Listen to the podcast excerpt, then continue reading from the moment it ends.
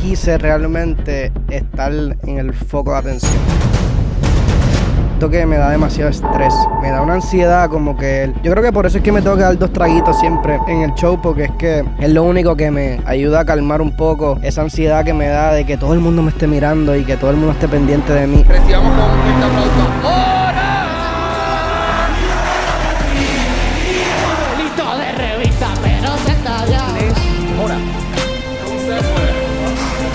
Estoy así un día y me llama eh, Noah y que Benito quiere que te vayas un mes con él para Miami. Subo para el hotel, yo cuando estoy así enrolando así, de momento entra Benito por ahí. Eh, dímelo. Y yo, yo así, eh, diablo.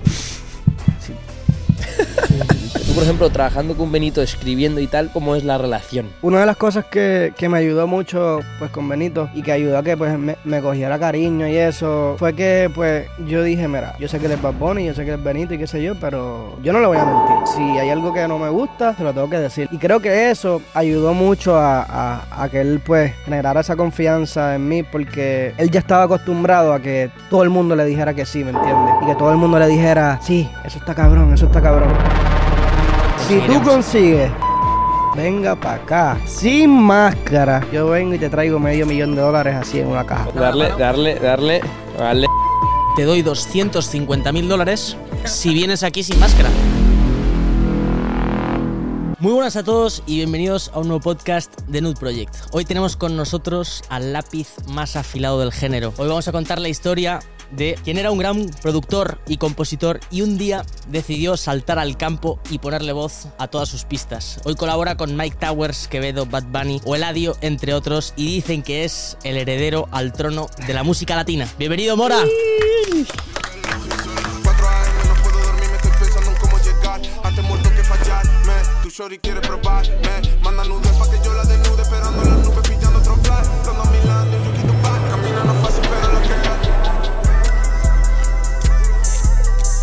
la intro ha tenido barritas, ¿eh? Has la he entrado con currado. flow. Sí, la practicaste, ¿verdad? La próxima la voy a rapear, fíjate.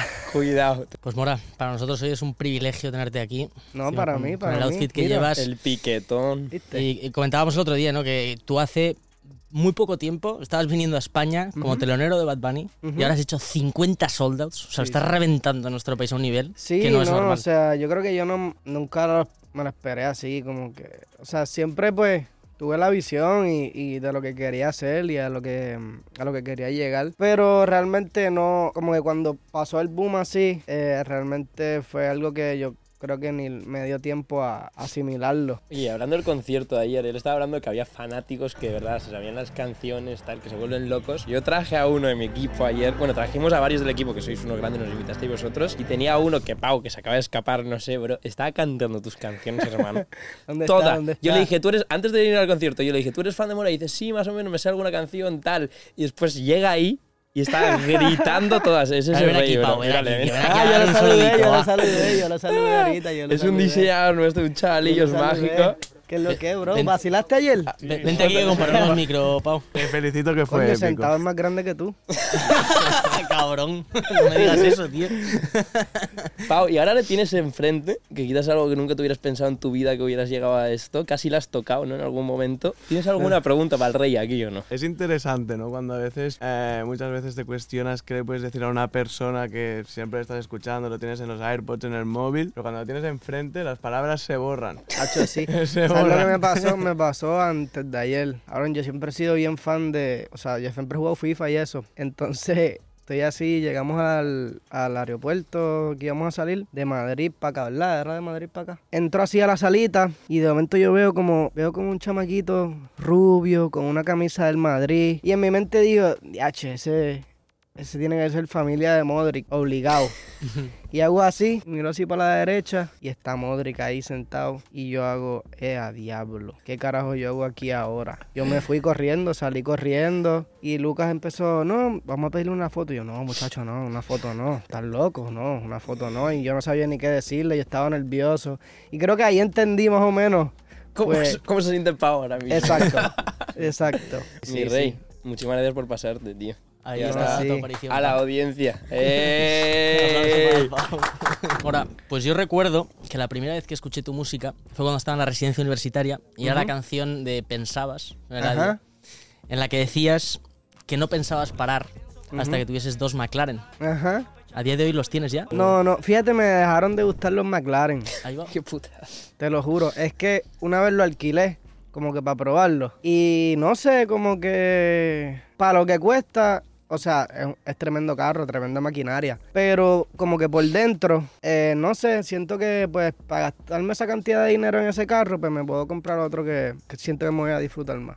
Puede que después, cuando ya esté aburrido de la vida ya y pues quiera coleccionar o algo así, pues sí me saque, me compré uno, pero ahora mismo no, no creo que esté en mis planes cercanos. Estábamos hablando antes, ¿no? De que tú has pasado de venir aquí con Bad Bunny, que creo que salías. Hace, era hace dos años que salías cantando volando y te volvías para atrás y quizás la gente no te conocía tanto, a estar agotando eh, shows por toda España, ¿no? Tienes, estaba viéndolo antes, Spotify tiene 27 millones de listeners al mes, que si eso lo piensas, en es mucha puta gente Sí, sí, escuchándote sí. al mes. Y sí, me imagino que es todo lo que podías haber soñado desde que eras niño. Realmente, yo no sé, yo lo veo un poco pues diferente. Como que, mm, sinceramente, yo no, no, no hago música pues por, por ser el más pegado, ni, ni por hacer números, ni por llegar a 27 millones de, de, de oyentes. Realmente, si estoy sincero, yo ni sé ni mis números. O sea, no sé. O sea, Lucas lo sabe. Pero, y me lo va diciendo, mira, llegamos a tanto. Pero realmente no me gusta. Como que siento que si me pongo a chequearle eso como que todos los días, así, obsesivamente, como que siento que eso me va a causar estrés innecesario. Como que prefiero dejárselo al equipo, que breguen con eso ellos.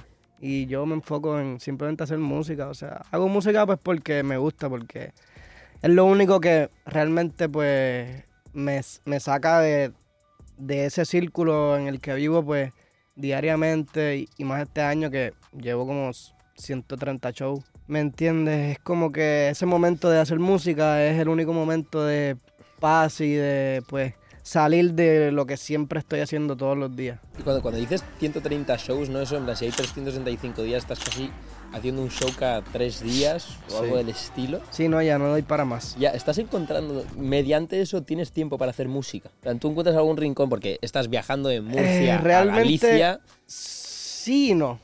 Como que, por ejemplo, el último disco Estrella eh, fue un poco diferente, pues porque estaba en medio de una gira. Y pues siento que no le pude dar el mismo cariño eh, que, le, que le había dado a los otros proyectos anteriores que tenía mucho más tiempo libre. Pero siento que eso también te ayuda, pues te, te mete una presión que pues tienes ahí atrás persiguiéndote que no te puedes, no puedes empezar a procrastinar. Yo soy un procrastinador profesional. Creo que una semana antes de todos mis discos he estado metiendo canciones nuevas, cambiándole cosas. Y es porque, no sé, siempre, sien- me gusta esa presión de, de como que tener el disco encima y, ok, hoy tengo que hacer tres temas porque si no el disco no sale. Ya, el día antes del examen. ¿Sabes Claro, esa siempre, o sea, Ya. siempre. Yo creo que yo nunca, esa era la pelea que tenía mi mamá siempre conmigo.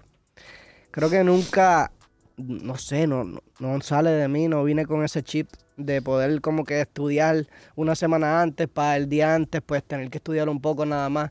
No, a mí me gustaba, o sea, el día antes o el mismo día por la mañana me levantaba y me embotellaba así lo que podía, pam, pam, pam, pam, pam, y iba para el examen. Tengo la sensación un poco eh, desde fuera, ¿no? De que en general España te ama. O sea, creo que eres un tío muy querido. Sí. Y ahora que cuentas ese ejemplo, ¿no? De cuando eras chaval o de que siempre has sido un procrastinator.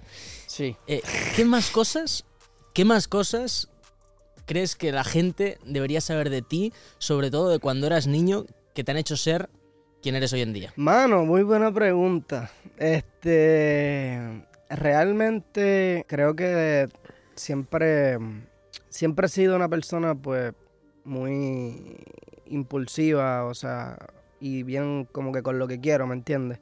Así sea de niño sin saber, ¿me entiendes? Como que siempre que me- se me metía algo en la cabeza, yo iba a buscar la forma de conseguirlo. O sea, así fuera una estupidez. O sea, que si este, quería, yo jugaba baloncesto, quería unos zapatos en específico de baloncesto. Obviamente yo era un niño, yo no podía. Pues yo buscaba la forma. De alguna forma u otra yo iba a conseguir esos zapatos. Y pues creo que eso, ahora que pues ya tengo una carrera y tengo todo, creo que eso ha sido también firme me he mantenido firme en eso, en que siempre que, que quiero hacer algo, que se me ocurre una idea o... Antes no tenía pues ni presupuesto ni nada, eso era un poco más difícil, pero ahora tengo presupuesto, pero las cosas que quiero pues cuestan un poco más o, o simplemente hay, hay que hacer más cosas para conseguirlo. Pero sí, creo que desde pequeño esa fue una de las cosas que, que he mantenido siempre y, y siguen ahí todavía. Y a todo esto que nos estás diciendo que tenías pocos breaks, ¿no? Que estás en la gira todo el rato. Ahora mismo tienes tu pequeño break, que estás charlando con nosotros tranquilamente. Y yo quiero aprovechar para darte una desnudita para relajarte bien, bro. Vale, esta es nuestra cerveza, tal. Bueno. ¿Puerto Rico confirma o qué? Puerto Rico De confirma. puta madre, estamos Puerto activos. Rico confirma. Ahora tranquilito y... Yo no soy muy cervecero, pero me las doy de vez en cuando, en la playita, cuando tengo mucho calor, Sí. me las doy. Te enviamos un paquetito para Puerto Rico y tal, para los momentos de procrastination, tal. Claro. Le metes bien, Claro, ¿sabes? claro, claro. Ah. Y y ahora que, que hablabas de cuando eras niño, yo había escuchado otra anécdota, que era que una vez te dieron... eh, bueno, llegaste a clase de música y te dijo la profesora que si sabías tocar una canción que era muy difícil con la flauta, te dejaba hacer lo que quisieses el resto del año. ¿Esto es Sí. cierto? Ay, no digas eso muy alto que ese maestro todavía está vigente allí, de seguro lo regañan. O sea, lo que pasó fue que en, en la escuela elemental, yo sin saber, realmente, como era tan obligatorio la clase de música y eso, pues la clase de música cuando tú llegabas como a primer grado, que era, qué sé yo, tenías siete años, ocho años, te empiezan a dar clases de flauta. Entonces ya eh, cuando estás como en tercero o cuarto grado, que te, fe- que te quedan como dos años para graduarte, ahí en la escuela hace como un coro. Un coro de... Entonces, obviamente los que participaban en el coro se iban temprano a, to- a a tocar en algunos sitios y eso. Así que yo dije, pues yo voy para ese coro. Aprendí mucho a tocar flauta. Entonces cuando salgo de ahí, que entro al colegio, entonces cuando llego a la, a la clase de música, eh, yo veo que saca el mismo libro que yo había estudiado desde que tengo siete años, ocho años. Me dice, no, vamos a empezar, la flauta se agarra así, se agarra así, y yo, ya entré. Este... Esto me lo como, ¿no? Y el maestro empezó a tocar y yo dije, pero es que es imposible que esto sea así porque yo puedo tocar eso, ¿me entiendes? Y nada, simplemente se acabó el primer día de clase y le dije al maestro, mira, eh, yo puedo tocar todo lo que está en este libro. Y él me miró así raro, ¿cómo así? Sí, mira, la, última del libro, que es la más difícil, la toqué y me dijo, "Eh, pues yo no sé qué, o sea, qué vamos a hacer este año. Tienes que venir como quiera a la clase, así que pues, o sea, haz algo ahí, o sea, si, si tienes que estudiar por otra clase o algo, pues estudia en la clase. Y nada, o sea, en verdad me lo disfrutaba y habían veces que cogía la clase y todo solo por cogerla. Una ¿Tú, razón, tú dirías que eras un prodigio musical cuando eras, cuando eras niño o no? tocaba mucha flauta, real. O sea, yo, flauta, yo leo ahora como que leo como que las canciones, los pentagramas y veo las canciones que tengo todavía el, el libro de allá en la casa y digo, diablo, ¿cómo carajo yo tocaba esto con 10 años? O sea, imposible. Hostias. Todavía las puedo tocar porque me acuerdo de leer y leer todo, ¿me entiendes? No es lo mismo, ¿me entiendes? O sea, puedo tocarlas pero al pasito, suavecito y si las practico pues puedo, pero no es como antes. A todo esto sería histórico que los conciertos salieses con flauta ahora, ¿sabes? En plan de... Hacho, no sé. La intro de la canción... Siento, siento que me van a hacer muchos memes. Era, era mítico que en las clases de música en el cole siempre había como el 80% de la clase que tocaba la flauta y luego había un par de desastres que les ponían con el El triángulo y con la maraca, ¿sabes? Ahí Ya. únicamente agitar ahí el... Agitar el tema. Yo era uno de los de la maraca. Sí, por eso, por eso estamos aquí, tío, con negocios. Pero realmente, realmente yo creo que, que sin darme cuenta, como que eso de la flauta, pues me ayudó demasiado. Pues porque ya cuando me toca producir o sacar una melodía de una canción, pues ya realmente ya yo sé por dónde entrarle. Esto que cuentas me está recordando a algo que había oído de Mozart. ¿eh? Mozart, cuando era un chaval, él sabes que tenía una, una historia, no sé muy bien cómo se llama, que tienes la perfección auditiva y entonces escuchas una nota y ya sabes exactamente cuál es. Sí, eso es Hay eso es uno de cada perfect 10.000 pitch. personas. Sí, yo no ¿Cómo soy es perfect eso. pitch? Perfect pitch se llama. ¿Tú eres un poquito No. perfect? ¿No? No, yo creo que no. O sea, porque hay distintos tipos. Como que están, hay perfect pitch y creo que hay uno antes que eres casi, pero realmente no. Yo tengo uno en mi, en mi crew, Michael, eh, mi productor. Él, yo estoy casi 100% que tiene que ser perfect pitch. Porque hay veces que, por ejemplo, yo no, yo estoy en el estudio y quiero sacar una nota y pues no sé, y él sin saberlo, o sea, él no estudió música, él no nada. Y él sabe cuál es. Y él me la canta así, me dice, "Ah", y es esa, y es perfecta. Y yo, o sea, no hemos hecho la prueba real, pero estoy casi seguro que él está muy cerca de eso. Pero yo no, yo no, yo todavía me confundo y, y- y hay notas que pues no logro descifrarlas bien. Y mm, hablando de los estudios que estábamos comentando antes, yo por aquí he leído que tú estuviste, que tú estuviste dos semanas estudiando administración de empresa en la Universidad de Puerto Rico. Eso es Dos historia, semanas. eso es verdad. Sí, creo que menos. Dos semanas dio- dieron para mucho ya, ¿o no? No, no dieron para nada. O sea, fueron dos semanas que fui los primeros tres días y pues el cuarto día iba a una clase y decía qué es esto y me salía. Todavía siguen preguntando por ti a día de hoy, ¿no? Mora la asistencia. Los ¿no? profesores, este chico que vino. ¿no? Tienen que haber dicho, diablo, yo viese, ¿dónde será? Y me vieron un día. ¿Ahí estabas con gafas de sol en clase también? O... Ya, No, no, no. ahí no. No, no, no, eso, es- eso es un personaje adaptado. Y a todo esto, a ti la administración de empresa, cero. No te emocionó, ¿no? En ningún momento. No, Inevitablemente yo creo que te has convertido en un empresario, ¿no? Porque en plan, el otro día yo me vi tu resistencia para informarme un poco acerca de ti Ujú. y vi la barrita de que tenías entre un kilo y tres kilos en tu cuenta bancaria. en el cuello no sé cuánto hay, pero No, ahí hay, hay no, esto no, sustancia. Esto no, no. Pues aquí te has convertido en un empresario, hermano. Sí, obligatoriamente sí. ¿Me entiendes? La música realmente termina siendo un negocio a última hora. 100%. ¿Y a día de hoy ya piensas con ese, con ese dinero que has generado, piensas en cómo invertirlo o en qué hacer? O no sé, Sí, obvio. O sea, ahora mismo estoy pobre porque me compré una casa ahora en Miami. Estoy- Eh, y, joder, Miami es caro de cojones, además. y tío. ahora mismo está, pero... En Pues- Miami ahora mismo y en Puerto Rico también está igual. ¿Sí? Puerto Rico está Está igual subiendo o mucho. peor. ¿no? Es que yo he escuchado que ahora youtubers americanos cogen y se compran casas en Puerto Rico. Claro, porque no Esto es- pagan taxes. ¿Y esto está afectando a la economía del país? ¿Así? Un poco, sí. Pero a la misma, o sea, sí, ¿no? ¿Me entiendes? Porque obviamente ellos llegan, ellos llegan y, y, mm, no, no tienen que pagar taxes, o sea, tienen Cero. que pagar, pero Una miseria, ¿me entiendes? Y pues obviamente si tú eres un emprendedor americano que estás buscando dónde invertir, ahora mismo el, momen- el lugar es Puerto Rico porque pues... ¿Y por qué Miami? En plan, es, de verdad está todo el puto mundo en Miami ahora mismo. En tu industria y en tu Es mundo. que, mano, yo creo que en Miami, por ejemplo, en Puerto Rico, ya se me hace un poco difícil, pues, salir, hacer las cosas que me gustan, tener mi privacidad. En Miami siento que hay tanta gente famosa y tanta gente y hay tanta gen- gente de todos los lugares que como que ni les importa mucho, ¿me entiendes? Y Sí. te ven por ahí y pues ya están acostumbrados a ver gente. Está normalizado. Exacto. Ya. Esto es un poco como los Beckham, no sé si te acuerdas, te viste el documental el otro día. ¿No- ¿Tú has Es visto verdad. el documental este No, de los Beckham? no es una barbaridad, te lo tienes que ver, es increíble. En España era un sin vivir. Sí, yo no era muy fan del fútbol tampoco, pero el documental me flipó.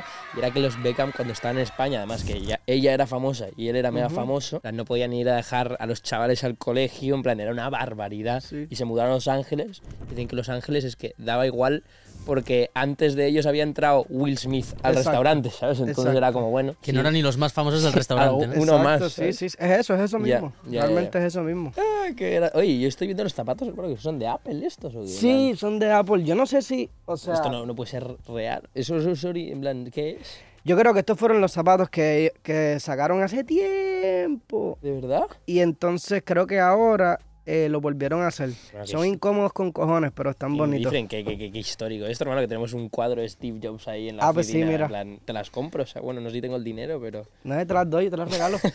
¿Qué size tú eres? No te van a servir, yo tengo el pie pequeño. Algo que a mí me ha destacado mucho de tu carrera musical es que tú has empezado de una manera muy distinta. Has empezado como escritor independiente, has estado un poco en la, en la sombra del mundo musical, en la parte de atrás, y ahora de repente contabas ¿no? que la luz te ha pegado a ti en medio del escenario. ¿Hasta qué punto esto tú lo tenías en la cabeza o estaba planeado el decir voy a empezar primero como escritor, voy a hacer los contactos y luego me voy a lanzar como artista? ¿O ha sido todo Cero. natural? Yo no quería, o sea, realmente mi plan era hacer, a producir, hacer pistas, producir realmente. O sea, nunca quise realmente estar en el foco de atención. No sé, siento que me da demasiado estrés. Como que me da una ansiedad, como que el, el hecho de estar en el, en, el, en el ojo. Yo creo que por eso es que me tengo que dar dos traguitos siempre en el show porque es que es lo único que me, que me ayuda a calmar un poco esa ansiedad que me da de que todo el mundo me esté mirando y que todo el mundo esté pendiente de mí. Eh, Me da demasiada ansiedad y me bloqueo eh, muchas veces. Por esa razón es que siempre quería estar detrás de todo, ¿me entiendes? Detrás de, de lo que fuese de la música, pero no quería estar, quería hacer dinero, quería pues ser reconocido, pero no quería estar siempre en el ojo público. ¿Y tú ya estabas viviendo la música de ser productor? No, no, no. Ah, todavía no, no estás No, ahí. no, Yo creo que mi primera, mi primer dinero que yo hice de la música fue una pista que hice para John Z. Y me acuerdo que yo no sabía nada del negocio, de nada, o sea, cero. A mí me dieron un chequecito, me dijeron firma aquí y me dieron un chequecito de 500 dólares y yo dije, soy millonario. si cada vez que yo hago una pista, a mí me van a dar 500 dólares, muchachos, Prepárate. millonario rápido. Hacho, error. En verdad, son errores de principiante ¿Y también. cómo funcionaba? Tú diste la base y te dieron, te pagaron por la base Me directamente. pagaron por la base 500 dólares sin por ciento, sin nada, o sea, nada. No sabía nada, para mí eso era, ¿me entiendes? Un, regalo de, del cielo. El John, tú, la que la ha liado. Y, y, mano, este, después de eso, como que pregunté y dije, mira, yo cobré 500 pesos, pero ¿cómo es que brega eso de las regalías y eso? Y yo, no, no, eso fue work for hire. Eso, tú no vas a ver regalías de eso. Y yo, ¿cómo así? y pues ahí aprendí, fui aprendiendo a la mala. Y me fui instruyendo. Este, entré en Berkeley. Eh, estuve como un año cogiendo cursos online en Berkeley. Y ahí aprendí. eh, porque te enseñan pues la base de music business, del marketing, de todo. Ahora mismo, lo que pasa es que también ahora mismo en la industria latina no llevan las cosas al 100% como se supone que sean. O sea, ahora mismo tú ves la música de los gringos y esos gringos pagan 150 mil dólares por una pista y te tienen que dar eh, puntos de máster, te tienen que dar eh, por ciento. En la latina ahora mismo, pues eso es bien difícil que pase. O sea, hay gente que sí, que ya lo, lo está logrando, ¿me entiendes? Y que pues ya están lo suficientemente establecidos para cobrar eso. Pero no es algo que, que, que es normal, ¿me entiendes? Tienes que pelearlo, tienes que buscarlo, si no, te van a dar, ¿me entiendes? Lo que ellos piensen. J. Cole tiene una barra que es increíble que dice, eh, acabo de hacer las mates de cuánto cuesta un verso mío y es una locura porque creo que son como 2.000 pavos cada palabra. De O sea, verdad. hace un flex así, ¿sabes? Una, que es una Sí. barbaridad, que estará o sea, cobrando Dios. medio kilo por, J. por Cole. verso. Yo no sé la cifra exactamente, pero tú quieres un featuring con J. Cole y él te cobra por palabra. ¿Cuánto es que cobran? Búscate ahí a ver cuánto es que cobra J. Cole por palabra. Sale, sale ahí en Sí, cifra. te lo juro. ¿Tú ¿Dos mil? ¿Dos mil por Ah, palabra? sí, de- es like $2,000 every word. Sí, ¿Me sí. entiendes? Entonces, tú quieres un verso de 12 barras, haz la suma, Bill. ¡Qué locura! ¡Qué locura! Y esto, bueno, es que en algún caso yo creo que la pagará la discográfica, ¿no? En algún caso lo pagará el artista, será... dependerá de la situación. Yo creo que mayormente las discográficas. ¿Sí? Ah, Sí. la discográfica, ¿no? Sí. Eso, en- eso cae en un budget, ¿me entiendes? Y, y en pues, la deuda. O, Y bueno, yo creo un poco que en general. Ahora la desnuda me está pegando, me estoy poniendo un poco profundo. pero con una Eh, nada más. Te quería preguntar, te quería preguntar, yo creo que las personas estamos hechas al fin y al cabo los momentos más jodidos que hemos pasado. Me hablabas de que no te gusta estar en el centro de atención, ¿no? Que te agobia, que te estresa. Pero si tuvieses que decir, ¿cuál es el momento de toda tu carrera o de toda tu vida más difícil que has pasado? ¿Cuál sería?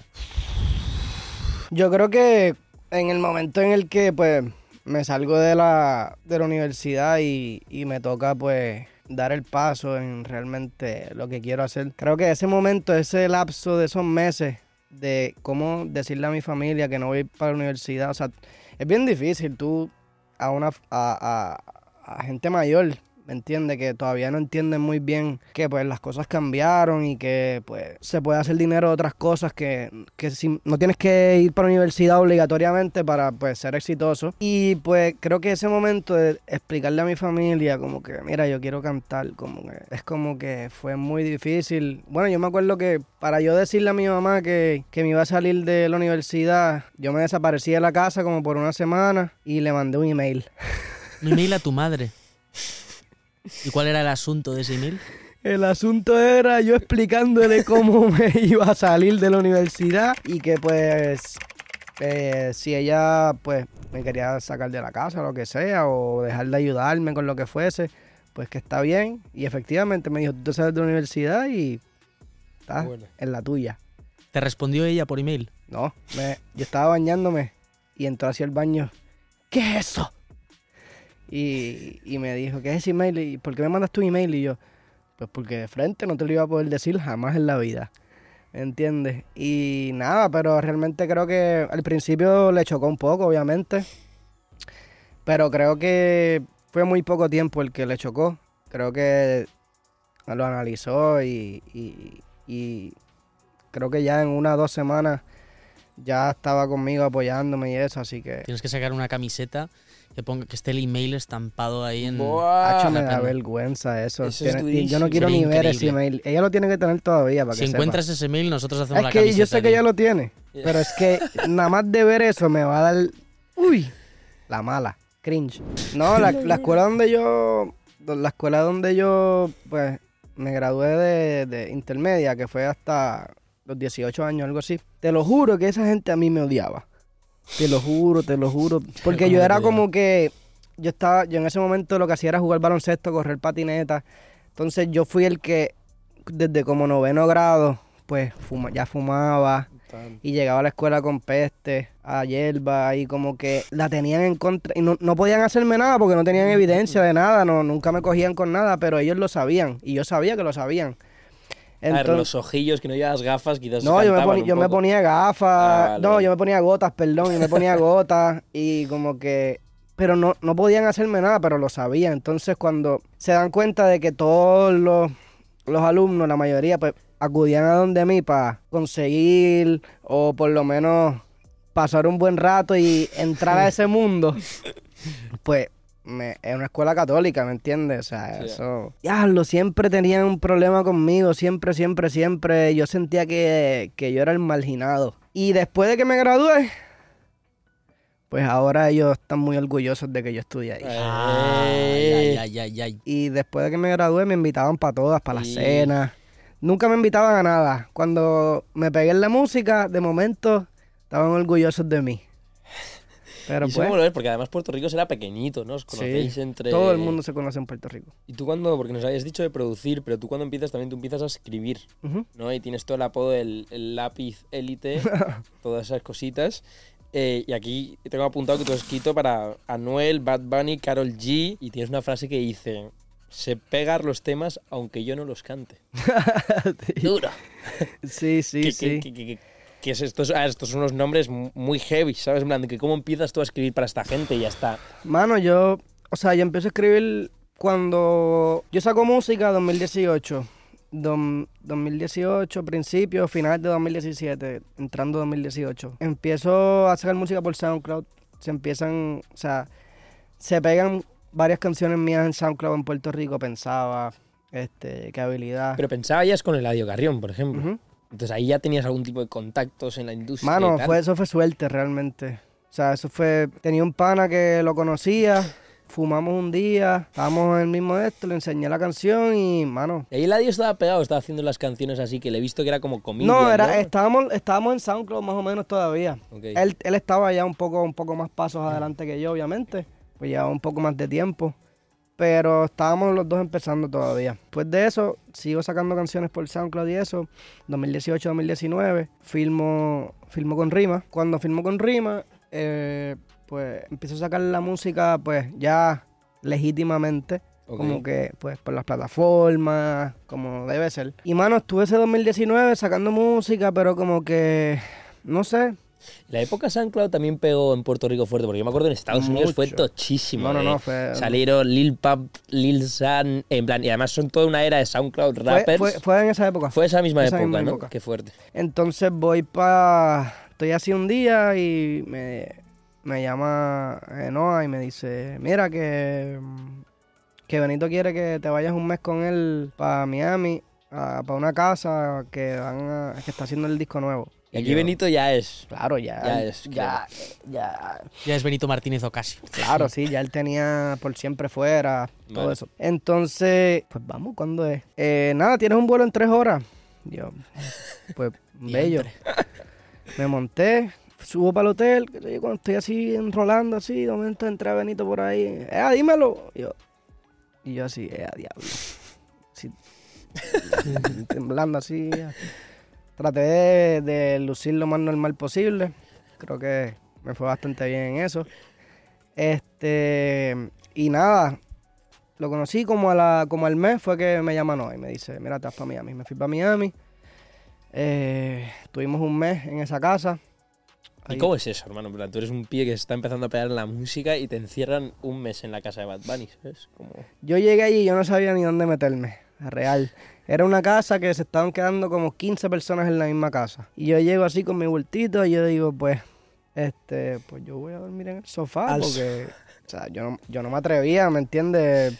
Decir, bueno, voy a coger un cuarto, voy a... Yo te lo juro que yo dormí en ese mes en donde me cogiera la noche, en el sofá, el cuarto donde se grababa tenía como una camita pequeña al lado, me acostaba ahí, vete a dormir en la otra cama, o si no me iba para el cuarto de Olma que tenía otra camita al lado pequeña, y así estuve ese mes, Y todo el día haciendo música. todo el día. todo el ¿Tú, día. ¿En ese momento estás tú haciendo música también o solo No, yo?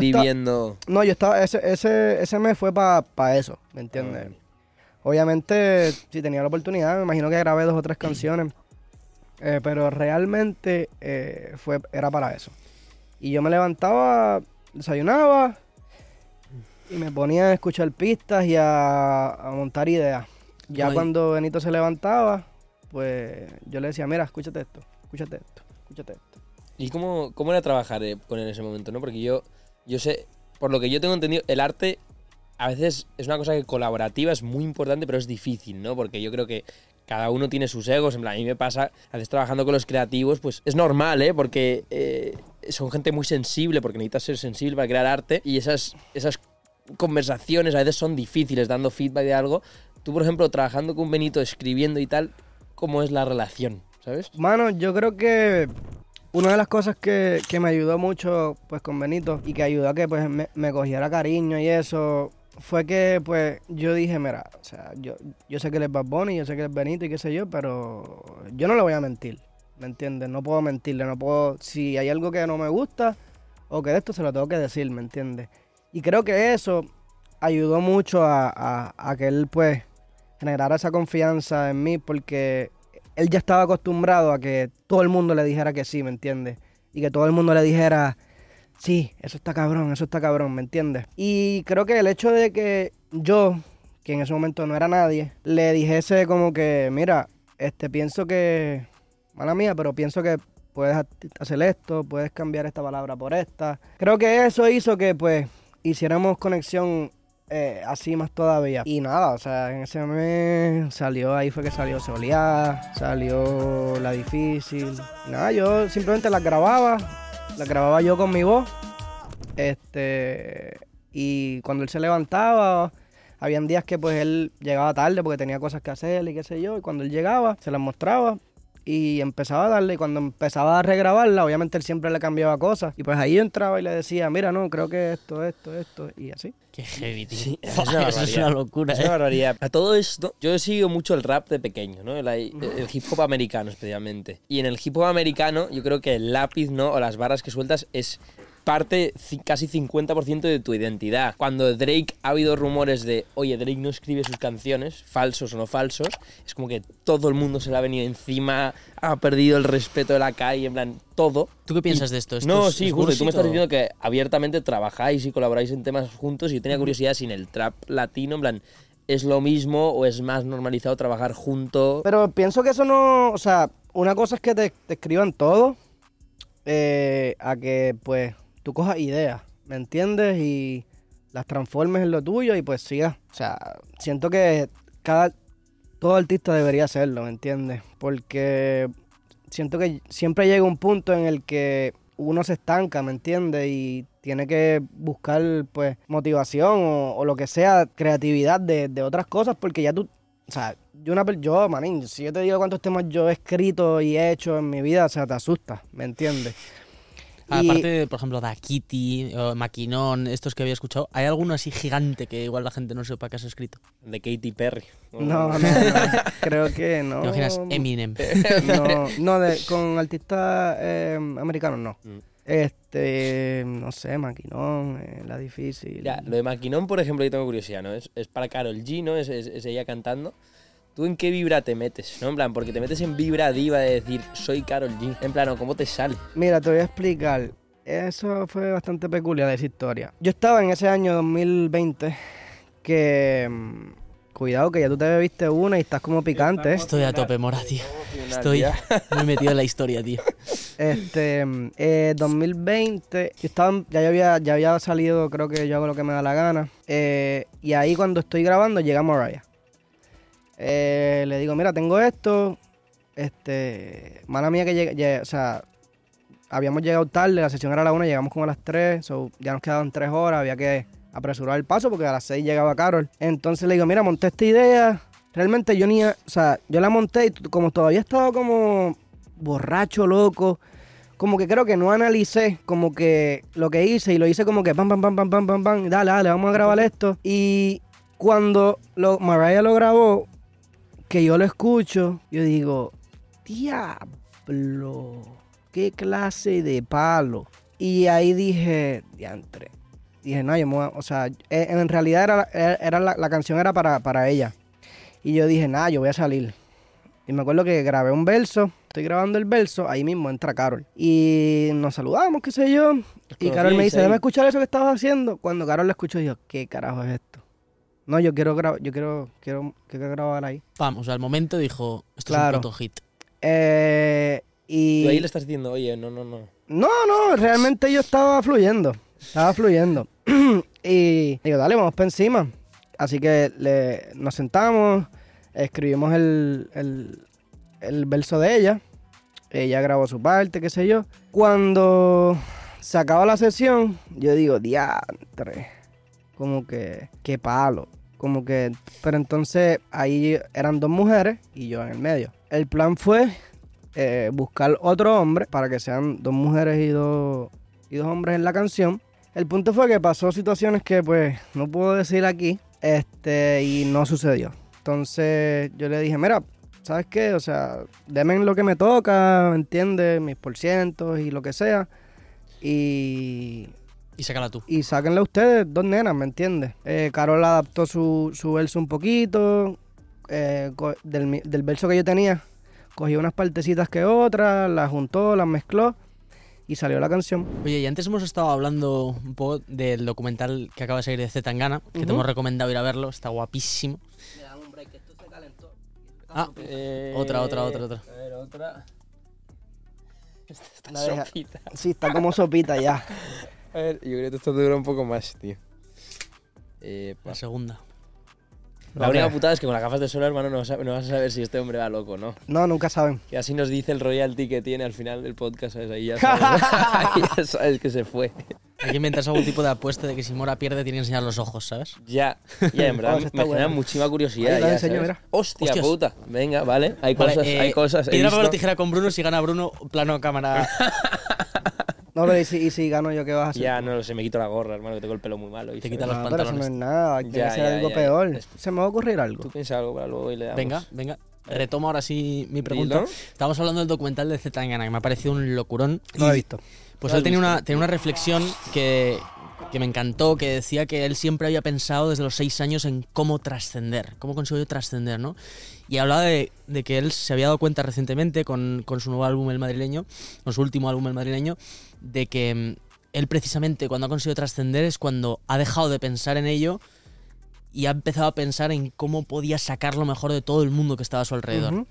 Hostia, tú, por ejemplo, escuchando esto, ¿no? Y pensando en el futuro de Mora, teniendo relación, la relación que tienes con artistas como Bad Bunny, ¿tienes en algún momento conversaciones, en este caso quizás con él o, o contigo mismo, sobre, joder, ¿cómo consigo hacer algo que, que trascienda en el futuro? Yo creo que esas cosas no, no sé, como que no se piensan. O sea, yo siento que el que lo piensa mucho no se le da. Como que esas cosas pasan y ya, y, y como que yo soy fiel creyente de que las cosas cuando pasan es porque tenía que pasar en ese momento y no en otro, ¿me entiendes? Como que yo no, yo, como te dije, yo nunca pensé que esto me estaría pasando, ¿me entiendes? Y quizás si, si lo hubiese pensado y hubiese estado todo ese tiempo que estuve haciendo música simplemente por divertirme o por pasar el rato y por drenar energía y hubiese estado, no, yo quiero hacer esto porque esta canción se va a pegar aquí y esto se va a pegar acá. Yo creo que si yo hubiese hecho eso no, No hubiese salido. pasado nada. Ah, mira. ¿Entiendes? Sí, a veces la intuición es loca. Yo me acuerdo de. Yo escuché una cosa, una, una cosa de Drake que creo que estaba en una entrevista y estaba diciendo el tema de God's Plan, que ha sido uno de los temas más tochos de toda su carrera. que él lo tenía como que lo quería por descartar y poco no lo saca, Y que sus colegas están diciendo, hermano, en plan, si esto es un palo, esto es A mí increíble. me pasó con la inocente. y, y sacó God ¿Qué Plan y ha sido lo más tocho. De verdad, la inocente quizás no Quizás ni, ni iba para el disco. Te lo juro. Y, y- y- ¿Y quién es? ¿Es alguno de estos que dice, pam? No, no, simple, yo eh, simplemente yo, te- yo tenía otra canción con Fate y entonces estábamos como que viendo a ver cuál de las dos. Y me acuerdo que estábamos en Denver, la primera gira de, de Benito, de eso era yo lo que me da la gana o el último tour, no sé. Me acuerdo que bajamos el carro, ya yo tenía que entregar el disco, me quedaban como dos días para entregarlo. Y siempre que yo que, que yo saco un disco, eh, quien me ayuda pues a organizar el tracklist y hacer el escogido final de las canciones, pues es Benito. Como que estábamos en el carro, eh, escuchando todo, para ir sacando el orden. Y me acuerdo que escuchamos las dos canciones y ninguno de los dos como que no, no sabíamos como que cuál de las dos eh, meter.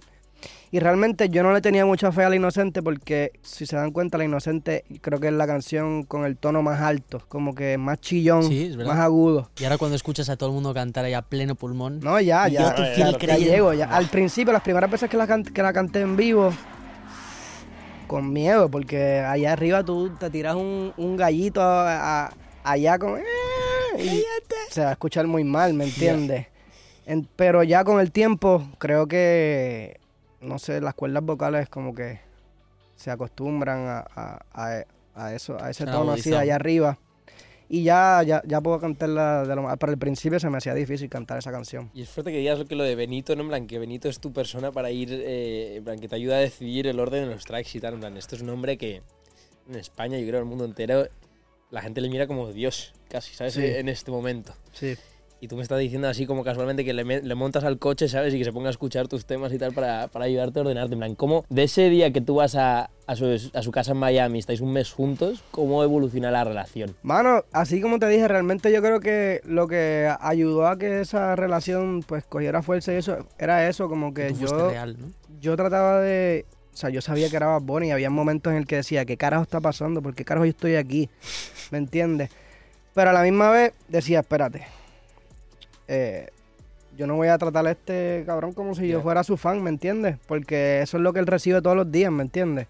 Gente que está detrás de él, todo lo que él diga, pues se lo van a aplaudir. Trato de mantenerme lo más con los pies en la tierra posible y, les digo las cosas como son, ¿me entiendes? O sea, él, yo creo que ya él conmigo tiene esa confianza de que me puede decir lo que quiera, pedirme lo que quiera. El cabrón me cogió el concierto ese que hizo en el release party. Yo, yo estaba tan feliz porque yo tenía una pinta, tenía todo, me combinaba todo perfecto. De hecho, eran estas mismas gafas. Estoy así, estoy en el camerino y de momento llegan así los dos estilistas de Benito y se me paran al lado. Y ya yo sabía. ya yo sabía lo que estaba pasando. Y yo dije, ustedes me vienen a pedir algo a mí. Porque yo sé que ustedes vienen a pedirme algo a mí. Y efectivamente me dijo, ven para acá para que vayas para donde el pana. Cuando voy para donde el pana, lo veo, le veo la pinta que tiene, que es marrón completa. Ya yo sé las gafas que tengo puestas. Y yo le digo, él ni me dijo nada, yo le dije, tú quieres las gafas, ¿verdad? Déjame ver cómo me quedan. Se las doy. Está bien. Ajá, ¿y qué gafas me pongo yo ahora? Ah, ahí hay un, hay un cojón ahí, coge cualquiera. Y son estas mismas gafas. y son estas mismas gafas. Y me acuerdo que cuando me saludó a, a mitad del... Me tocó ponerme unas Cartier que parecía un narco. No, que a mí todo Mora, Mora me da esa vibra de ser como el colega perfecto, ¿sabes?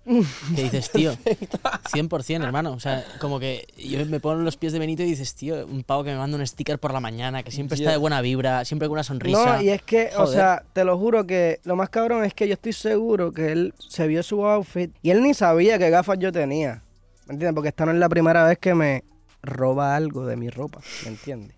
No es la primera vez. Entonces, como que él de seguro dijo, vayan para donde Mora, que Mora tiene que tener algo allí. Y así mismo mandó a los dos Goonies vinieron donde mí así. Y ya yo los vi, ya yo sé, yo los conozco, ¿me entiendes? Somos panas. Y ya yo los- cuando yo los vi así de serio, venían para donde mí los dos, porque son dos, no, no venía uno ni los, o sea, los dos. Yo decía, Acho, ¿qué ustedes quieren? Cuéntenme. Eh, bueno, el pana te estaba llamando. Y yo, ah, ya yo sabía, ya yo sabía.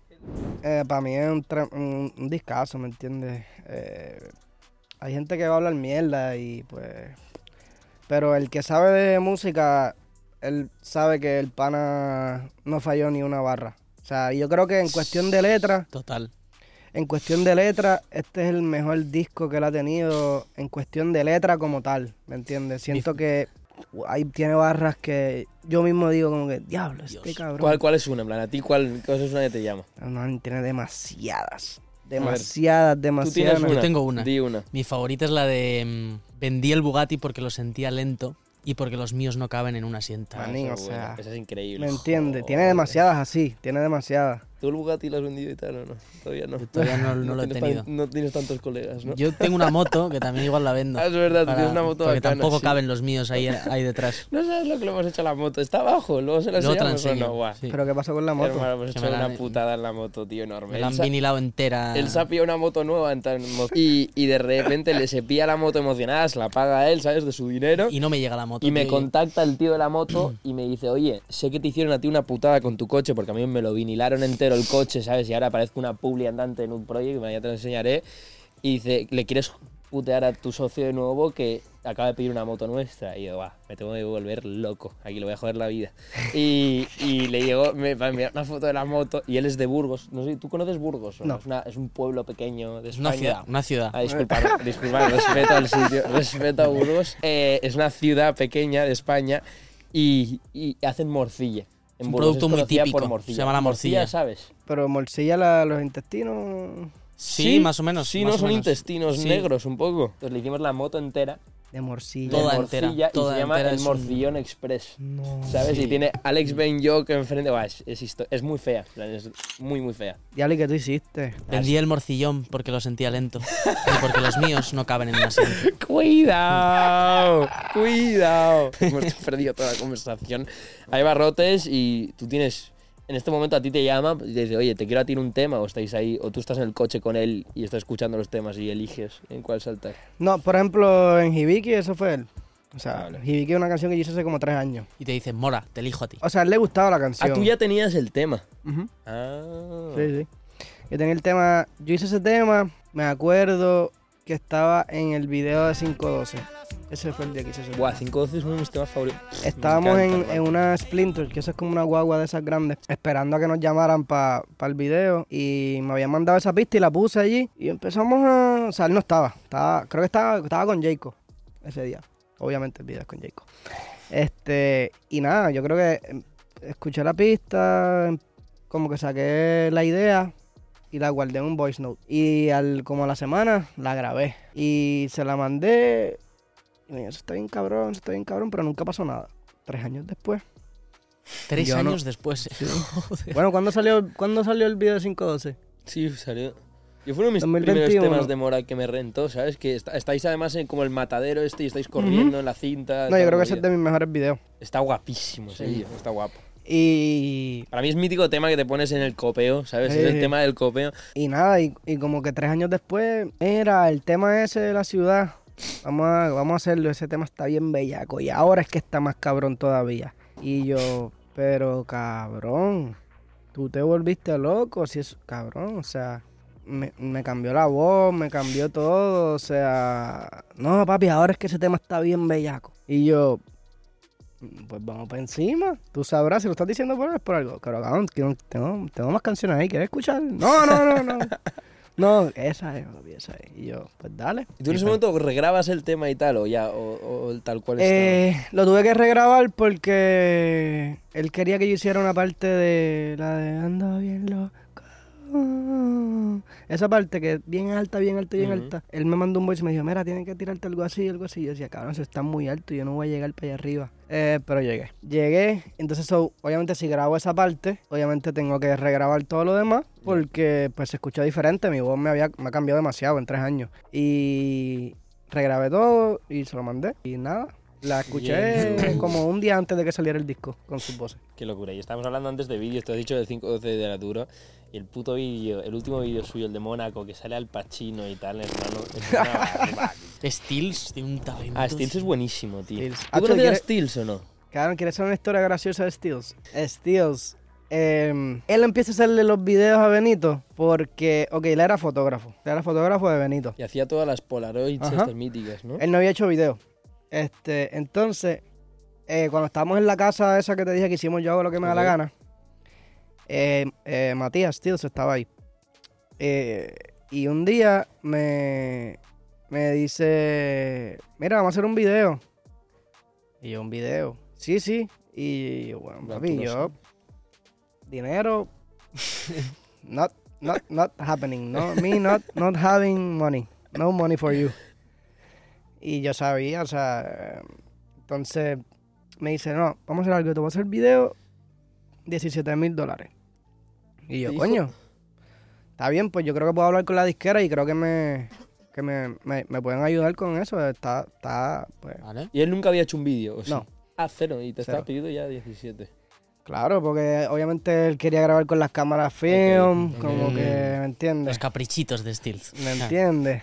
No es una persona fácil ese muchachito. Te- y me acuerdo que la canción ni salió nunca. Me acuerdo que la canción se, se llamaba que si Christian Lu. Y me acuerdo que grabamos el video y el video se fue over budget como por 11 mil dólares. Oh. Y yo, mi santo, me don't have money. y Matías los puso de su, de su dinero. Entonces, cuando es, él grabó el video, qué sé yo, el video nunca salió. Pero Benito lo vio. Entonces, cuando Benito ve el video, dice, eh, a diablo. Y a raíz, a raíz de ese vídeo le descubre... Claro, y ahí Benito ve el video y dice, diablo, pap, tú vas a hacer todos los videos de, del disco. Fuerte. Y pues ya después de eso, ya Matías se convirtió en una persona inalcanzable. Y no le volvimos mentira, a ver, ¿no? no, mentira, mentira, Oye, mentira. sabes que justo te iba a decir yo, hermano, que nos, a ver si nos conectas con Steels. En plan, a mí me encantaría hacer una campaña con él. Manín, Ya, él no, él no va a venir aquí. Él no va a venir aquí a secas, ¿no? Prepárate Puede para... venir con una máscara puesta. Ah, al podcast. ¿No le has visto la cara? Nunca le has visto Nunca la le cara. visto la cara, ¿no? Nadie le ha visto yo. la cara. Tú sabes el rostro, ¿no? Claro. Envíame una foto para que la próxima vez que le vea una fiesta o algo le No, no, me mata ¿sabes? ese cabrón. No. Este sí que se ha hecho, este se ha hecho enigmático a tope y no tiene que enseñar, en plan, no es famoso, no, reconocido, nadie ha no visto nada. su cara nunca. Sí, es, es- es que es una persona bien introvertida. ¿Me entiendes? Un genio. Literalmente un genio. Y no hace más nada que no sea trabajar y trabajar y trabajar y trabajar y trabajar. Y realmente la entrevista no creo que te la dé. Pero yo les digo, yo les digo, Pero bueno, campaña de vídeo o algo, ¿sabes? En plan, nada, un Tampoco, ¿no? Tampoco. tampoco, no va a pasar. joder. No va a pasar, es un difícil, fantasma. ¿sabes? Ya, ya, qué locura. Eres Steel, Oye, si vamos, estás a viendo guardar, el puto vamos a guardar este tío. clip para el día que lo consigamos, ¿eh? Lo si tú consigues que Steels venga para acá ¿Vale? venga para acá. ¿Vale? Sin máscara, sin máscara. Yo vengo y te traigo medio millón de dólares así en una caja. Oye, oye, oye, oye, oye, oye, oye. Venga, Darle, mano. darle, darle. Vale, joder, mora. Steels, te doy Desembolsa. 250 mil dólares si vienes aquí sin máscara. ¿Qué te son? ¿Sabes qué es eso para él? ¿Qué opinas? Mira, peanuts. ¿Sabes lo que son peanuts? Manís, esos son para él 200. Me Para que sepa. puta, Subo a Steels. 300. No, no le ha ido mal a Steels. No, no, No, no le ha ido nada de La mal. Nada de mal. Oye, y hablando de casos de éxito, ¿habéis escuchado hablar de Íñigo Quintero? ¿Tú sabes ¿Tú quién sabes quién es? Quintero? Coño, sí, o sea, los otros días vi que tenía una canción número uno. ¿Pero ¿Has escuchado el tema o no? Sí, lo escuché, está bueno. Ya, yo tenía. Pues este es un tío totalmente desconocido que buen de la tema. nada ha sacado una canción que Número ha uno. superado números. Pero sabes a- que no es de la nada. Además, este tema lo había sacado hace un año y se ha pegado ahora. Pero que estaba en número uno en Luxemburgo, número uno en Noruega. Y Es buen tema. ¿Tú entiendes? En plan, ¿Te subirías al remix, por ejemplo, o no? No, sería, siento que eso sería dañarle la canción. No porque Ya yo no. fuese a hacer un mal trabajo en la canción, sino Ya. porque pues ya la- esa canción es esa canción, ¿me Ya. entiendes? Hacerle un remix a esa canción, para mí, no sé, o sea, para mí no tiene sentido. Que Íñigo Quintero está ahora mismo el artista número 206 más escuchado del mundo. Por una canción. Por un La tema. canción. ¿Tú sabes en qué número estás ahora mismo? del mundo? 154. Coño. Eh, Con 27 millones de oyentes mensuales. Fuerte pensar, tú pi- piensas que eres una, en- estás dentro del- de los... ¿Cuántos millones de habitantes hay en el mundo? ¿Billones? De Siete lo- de billones. los ¿no? 7.000 millones de personas, tú eres el número 154 Más en la escuchado del música. mundo, tú. Coño. Eh, ¡Vamos! El equipo, el equipo lo sabía. Oye, todo Pero- esto, juguemos a un test, ¿vale? Si yo gano, me das tus gafas. y si tú ganas, te envío desnudas ilimitadas a Puerto Rico. Yo te puedo dar unas gafas, pero no estas. Estas son. Ya, mi- tienen, tienen caché. No, mano, es que de verdad que yo le tengo mucho valor sentimental. Bueno, las eh. zapatillas, tío. Ah, hostias. Ah, las zapatillas sí, dale. Venga, de puta madre. Dale. Pues si gano, me das las zapatillas. Bueno, no tengo que ganar, tienes que averiguar tú. Vale, me gustaría preguntarte si sabes quién está en el top 10 global de Spotify ahora mismo. Ha- Hagámoslo más fácil. Top 5. Vale, top 5. Los 5 artistas más escuchados del mundo. diablo. ¿Cuáles son? Pues Benito tiene que estar ahí. Venga, uno de Uno. 5, Tiene que estar Taylor Swift. Dos. dos. Si dices 4, gana él. Vale. Joder, me estás haciendo. Joder, es no que quieres uno- que te uno las puede fallar, tío, no me jodas. ¿sabes? Espérate, Vale. espérate. The Weeknd. 3. Está ahí el Te cuarto. falta uno. ¿Yo qué le iba a dar? Ah, desnudas ilimitadas. Ostras. Drake, Justin Bieber. Drake es el cuarto. Y Justin Bieber también está, entonces No. 5 de 5. No, pero no es el 5. Ah, No, pero diste top 10. sí, sí. te- Tú has dicho 5 del top 10. No has hecho los parámetros tan claros. Ah, creo que voy a tener bueno. ropa ilimitada. De- desnuda.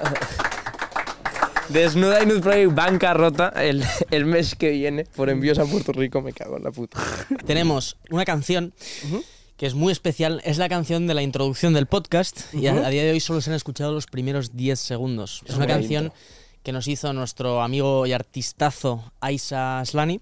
No sé si le Pero sí conoces. te suena. No. ¿Has escuchado las Brats remix? Las Brats remix. No. Sus amigas son dominicas. canas. ¿Estás ahí con el tema? No, sí, no está en el psycho. Bueno, Ok. se pegó bastante en España este tema. Ok. Y entonces ahora ha completado la canción entera y nos la ha mandado hoy y eh, vamos a pedirte que puntúes, que puntúes las Sí. letras, Yo nunca he escuchado el la tema. base, el flow. Vale, pongámoslo. Lo podemos poner. Isa. Buscando la manera. Joder, el, el videógrafo está sufriendo. ¿eh? cómo llegar, cómo llegar, cómo llegar. Yo. El reloj y son las 4 AM, no puedo dormir, me estoy pensando en cómo llegar. Antes muerto que fallar, me, tú solo quieres probar, me. Manda nudes pa' que yo la desnude, esperando las nubes pillando flor Los dos mil años, yo quito bike. Camino no fácil, pero lo que hay. Estoy working, working, más low key, for real. Con mi saucy, saucy, con los demons aquí. Estoy working, working, estamos cooking, saucy. Con mi saucy, saucy, con los demons aquí. Me siento tranqui, me siento un Estoy volviendo del party, yo sigo aquí, bitch, I'm still rapping. Yo lo tuyo no salgo, si lo digo lo hago. Me siento como un mago, si me con los magos. Con la surda la clavo, mi shorty le meto mano al ritmo bacano. Y se mone encima de los gramos. Mi barra vale para kilogramos. Sudo la gota, gota. Grabo barra tras otra, mi nada me. Buena ¿eh? Guapísimo. Oye, oye, oye, oye, oye, buena. oye, qué temar. Bueno, Está no, buena, no está lo voy a buena, decir está yo, buena, ¿sabes? está buena, está buena. Eh, no, está bueno, está bueno. Lo único que le diría, mm, Vale. déjame ver. Feedback, a ver, puntúa. Vale. Letras, Eh. base y flow. Había aquí puesto como apunte. Del 1 al 10. Letras, Eh, base, flow. Letra, pues tendría que volver a escucharla bien, porque no se escuchaba muy bien, no podía entender algunas cosas, pero está bien. O sea, en la base está buena. Vale. La base está buena. Este, y el flow también.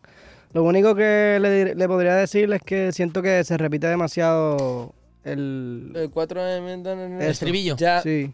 yo, no- yo nunca lo había escuchado porque es por primera vez. Siento que se repite demasiado. A mí se me ocurre una solución que es que quitamos un par de estribillos, te metes tú en la canción. entonces ahí ya. o sea, ahí ya tenemos un puto hit total. ¿Cuánto cobras la palabra? ¿Me habías dicho? Eh, hay que hablarlo allá. Antes de acabar, tenemos dos secciones más. Yo voy a introducir la penúltima, ¿vale? Mira, tú has conocido a nuestro colega antes al entrar, que era un poquito más descelebrado. El de las moras.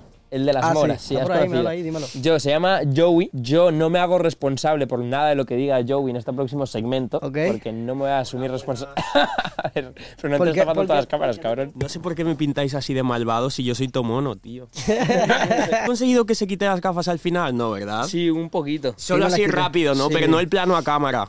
No, Pues por eso mismo, como te gusta el baloncesto y lo llevas en la sangre, te he traído Ah, una pequeña canastita. Ok. Ahora te voy a dar bola Pero ¿y esta bola qué es esto? y la apuesta es, si la metes, eh, este pavo de aquí Bruno Casanovas, se va a beber una cerveza de un trago con esto. Me cago en la puta. Madre Pero de cuando- Si Dios. la metes, porque llevas en la sangre y eres de la NBA, bien, ¿no? pero, Pum, pum. pero, pero, Pero si ¿cuán no la metes- eso? Si no la metes, Plano plano a a cámara. Dale. ¿Ok? Vale. Joder, hermano. Vale. Yo no tenía ni puta idea de esto. Te la, he liado- te la he liado rápido, eh. Oh shit. You know what the fuck it is?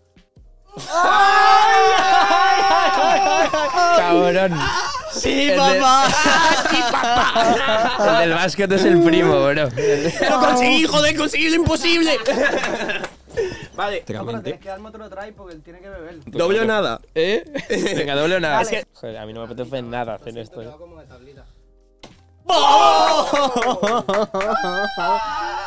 Sí, papá. Sí, papá. Hermano, que yo tengo que volver a trabajar ahora, ¿sabes? Luego me tienes que llevar en moto a casa, tío, ¿qué? Ves llamando el taxi, tío. ¿Te quieres hacer uno conmigo, bro? Tranquilo. No, no, no. Ni te rayes, ni te rayes. Puta, bro. A ver. Es un invento que hemos hecho que se llama el Chuckbat, que esto básicamente... Tú bebe y la gente lo entenderá. Vale, a tomar dale. por culo. Venga, joder. Vamos, vamos, tiburón. Vamos, vamos, mi niño. Venga, que lo tienes, pa. Aguanta. Sí, sí, sí, sí, sí, sí, sí, sí, sí, sí, sí, sí, sí. Chavales, está muy un buena. lunes por la tarde. ya sabéis. Ya sabéis el ritmo. Está vacía, cabrón. Mm. Está vacía, cabrón. Ayer fui a tu concierto, me lo pasé de puta madre y la verdad es que de normal me tengo que colar en los sitios, pero esta vez me han dado. Tengo las pulseras aquí. Todavía las Gracias a él, eh. Capo, capo y capi. Ay, hostia. Estoy un poco resfriado, pero creo que es perfecto porque hemos venido al concierto de Mora. ¿Canción favorita suya? Este, este no es el de Pelele. Ah, pero. Hostia, ¿no era? Mora, Mora. Mora. Ah, Mora. Ah, es este, ¿no? Es este, este sí que sí que es, ¿no? ¿Qué hace con una mora, boludo? Tengo una foto de Mora hace tres años. Me tenéis que decir si está más guapo ahora o antes. Ok, mirad bien. ¿Quién es ese Maluma, Balvin? Ah, esto es la foto, vale, sí. Aquí tengo la foto, tío. Mora hace tres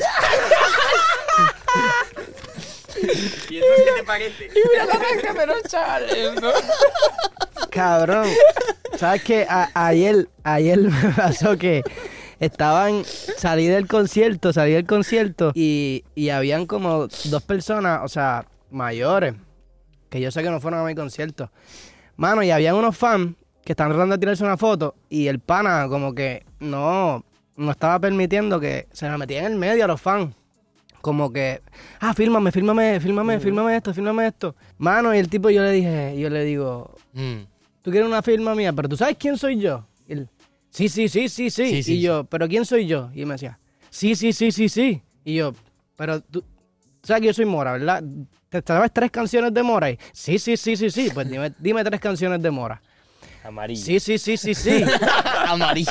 Sí, sí, sí. Y yo, pero bro, para, para, o sea, aquí hay gente que realmente son fans míos que vienen a tirarse fotos y que vienen a, a de esto y no lo estás dejando. Como que, bro, o sea, tú no. te- O sea, ¿para qué tú quieres esto? No, que yo soy coleccionista. Sí, pero tú no, tú no sabes quién yo soy, bro. ¿Para qué tú me estás pidiendo esto? Como que no te sabes ni una canción mía. Yeah.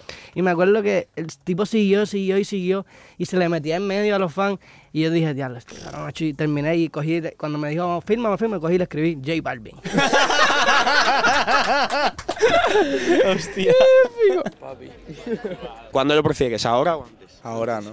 Yo antes. ¿Pero por qué? Tiene algo este. Con demasiadas gafas, demasiadas cadenas. Sí, demasiada cosita, yo creo. ¿Sabes que has perdido la humildad, Mora? Pero no es moro este. Y es Mora, pero lo que pasa es que no tiene cadenas ni gafas. Bueno, es que a mí no me gusta ningún estilo, ni el que lleva ahora ni este. Música sí, pero él no. Si te tira la caña, ¿te liarías con él?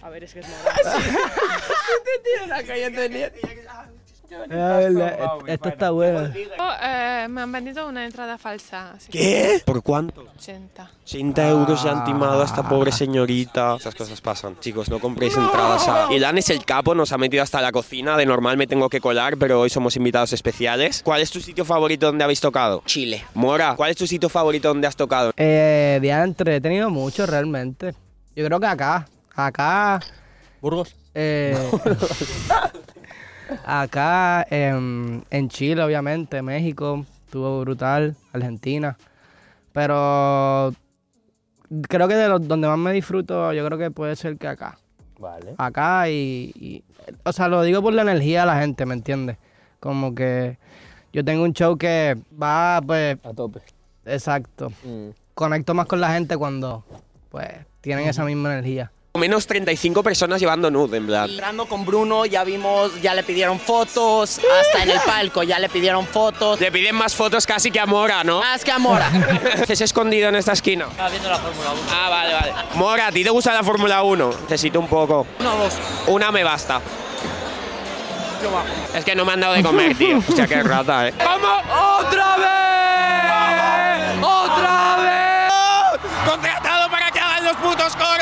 Este tiene una cámara mejor que la nuestra. ¿Casarías con Mora? Obvio, obvio que sí. Mora, te, casarí- te casarías con ella. Y que sí, Mora. ¡Dios! Oficial, ¿eh? ¿Qué opinas de que se tatúen una Mora en tu honor, ¿Qué? bro? ¿Tú una mora, en verdad? ¿Una mora? ¿no? ¿Esa piba tenía una mora o qué? No. Se lo voy a dar de regalo para ella. Amor, de regalo para ti. Es una mora, es para ti. Gracias. que llora. Es el mejor del mundo. ¿Sí? Lo amo, lo amo con locura. ¿Alguna vez te han roto el corazón y has escuchado Mora para curarte? Muchísimas veces en mis salvavidas, tío. ¿Te han roto el corazón alguna vez a ti, Mora? Me encanta cómo entonan las preguntas. ¿Y a ti, Mora? ¿Te han roto el corazón? Qué bueno está eso. Coño, rompiste, rompiste, rompiste. Pero sigue, sigue, deja ver. Mira, cuidado, cuidado. Te está, mira, está temblando aquí, aquí. La tercera vez, no, me cago en la puta, hermano. Yo cómo voy a volver a trabajar, tío. Vayan, bu- busquen un- ya mismo cuando se acabe, para el baño, un cubito y eso. Vayan buscando el mapa para limpiar. Hermanito, escúchame una cosa. ¿Qué opinas de que. Bad Bunny le quite el móvil a la gente y lo tire? Bonnie puede hacer lo que quiera, como si se caga aquí en medio, bro. ¡Oh, shit! Y Mora puede hacer lo que quiera. En un par de años, yo creo que puede hacerlo. Mora, ¿tú opinas que puedes hacer lo que quieras? ¿Creéis en el amor? No. Tía, lo siento. Hostia, que se ha quedado enganchada, eh. Ah, es que eh, es mi técnica, es mi técnica. Eso significa que sí que crees, en verdad. Ce- Creo cero en el amor. Todos los hombres son Te viene hasta con las piernas rotas, el cabrón. ¿Qué pasa? ¿Qué pasa? Tú vienes hasta con las piernas rotas. Claro. Esto no te puedes perder, ¿no? Claro, no. Te quedarías con la pierna así para siempre porque... Sí. ¿Te quieres preguntar algo a Mora, bro? ¿De qué se siente cantar delante de tanta gente, luego estar en el hotel y, y dormir solo? El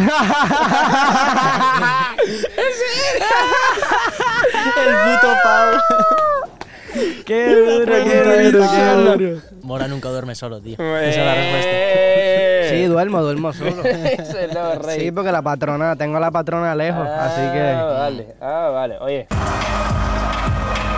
Ahora se ha puesto sentimental, Mora. ¿Cuál ha sido la última razón por la que has llorado? Modelito de revista, pero siendo Psycho, psycho. El puto psycho. Cabrón, tú tienes que ver esto, Lucas. Mira, mira, mira, mira eso, mira eso. chavales. A ver, mira, mira.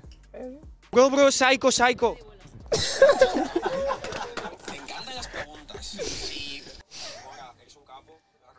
Diablo, espérate, vamos a llamar a Psycho a enseñarle esto. Llámalo, llámalo. Mira, A ver. no te veo, déjame verte. Ahí, qué lindo. Mira, mira lo que tengo aquí. Mira, mira esto. Te vi por ahí en el concierto, cabrón. No me dijiste que estabas por allá afuera. Me hubieses llamado y yo te daba una entrada.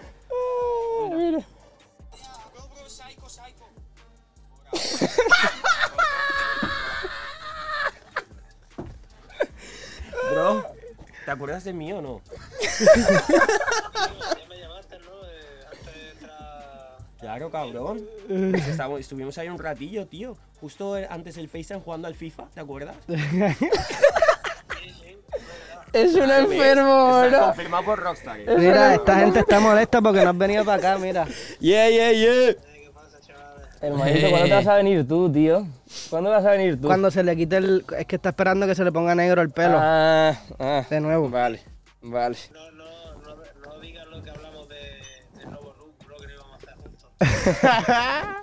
¿Dónde está? ¿Dónde está?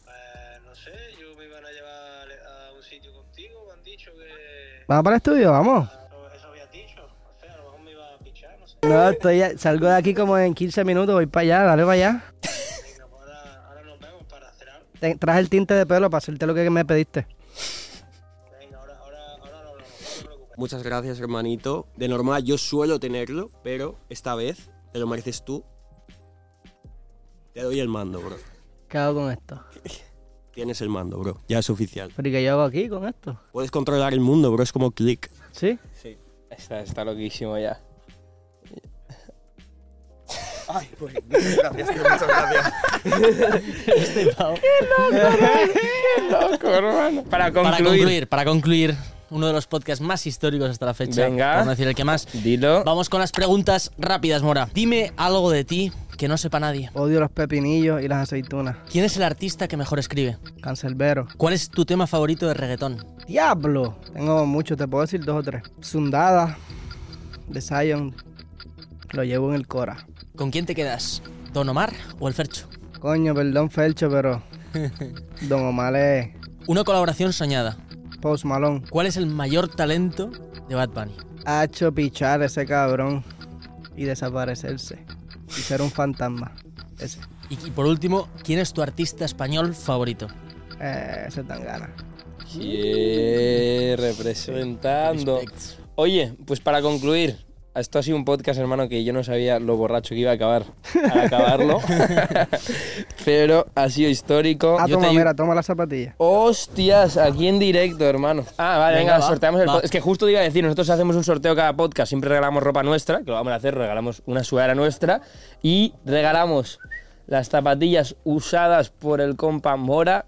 Puedo decir desde aquí que huelen. Y la sorteamos entre todos los que comentéis en el podcast de hoy. Eh, este ha sido histórico, eh, este ha sido histórico. Mora, Otro palo para la historia. ya estamos, Mora, brother, muchísimas gracias, no te conocíamos antes y No, ha sido- para los podcasts de gente que no conocíamos antes ha sido uno de los más históricos que hemos hecho, yo creo que ha salido No, gracias, cabrón. un gran pibe, tío. Y, y nada, un honor.